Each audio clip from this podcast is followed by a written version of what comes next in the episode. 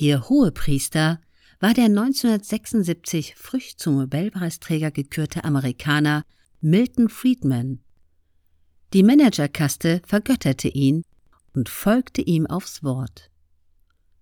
Friedman predigte The business of business is business und meinte damit, Manager verschwendet keine Zeit mit gesellschaftlicher Verantwortung, Politik, Umweltschutz und so etwas, sondern kümmert euch ums Geldverdienen.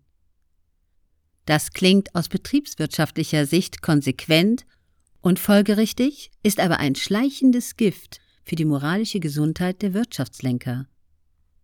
Mit diesem Glaubenssatz stellte der Manager den Profit über alles andere und erhielt so einen Freifahrtschein für das Ausschalten seines sozialen Gewissens.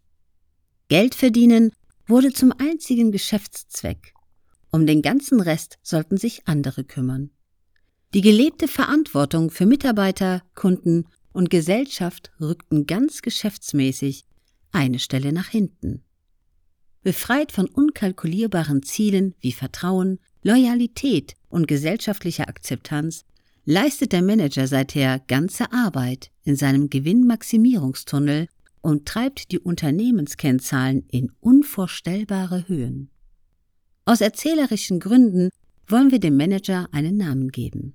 Das vereinfacht die Sache.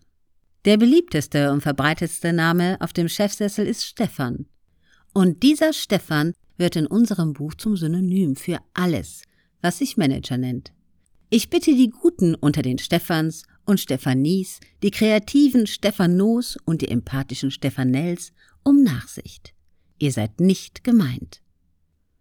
Darum verkörpert Stefan in diesem Buch den Prototyp jener Spezies, die unsere Welt hierher gebracht hat, in die Optimierungsfalle.